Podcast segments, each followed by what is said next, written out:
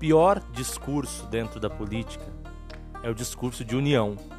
Ele é perverso, ele é enganador, ele é mentiroso.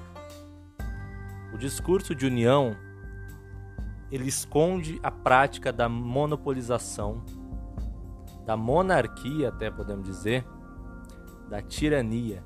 Ele é ditatorial. Quando eu digo vamos nos unir, eu já pressuponho, na maioria das vezes, que eu vou ser o líder, que as minhas pautas vão estar em primeiro lugar antes das outras pautas. Quando há união, há mistura.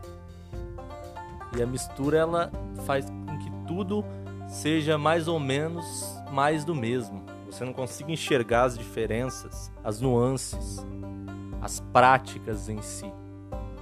Então o discurso de união, ele quase nunca ele realmente leva à união. Geralmente ele leva à tirania mesmo.